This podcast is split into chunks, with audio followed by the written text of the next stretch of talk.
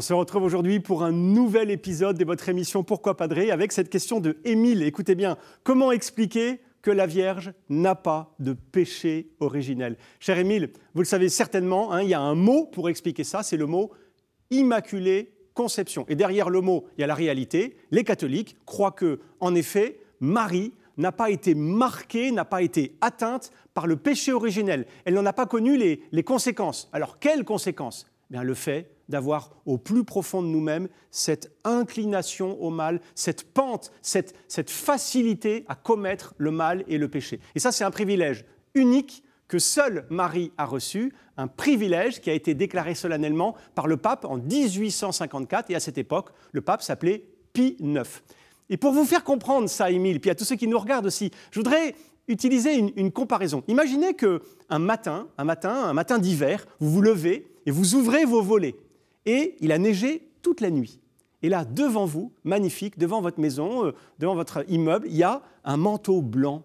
La nature est, est couverte de neige. Personne n'a marché sur cette neige. C'est magnifique. Et peut-être que l'expression qui vous viendra pour parler de ça, justement, c'est immaculé, le manteau immaculé de cette neige un matin d'hiver. Mais vous voyez, l'Immaculée Conception, bah, c'est un peu ça. C'est, l'état de, blancheur, de pureté extraordinaire que Marie avait au plus profond de son cœur. En elle, pas de péché, pas aucune complicité avec le mal. On comprend bien que, en fait, pour venir au monde, Dieu a accepté de naître dans la pauvreté, dans la paille, dans la saleté de la crèche de Bethléem. Ça, oui, c'est d'accord.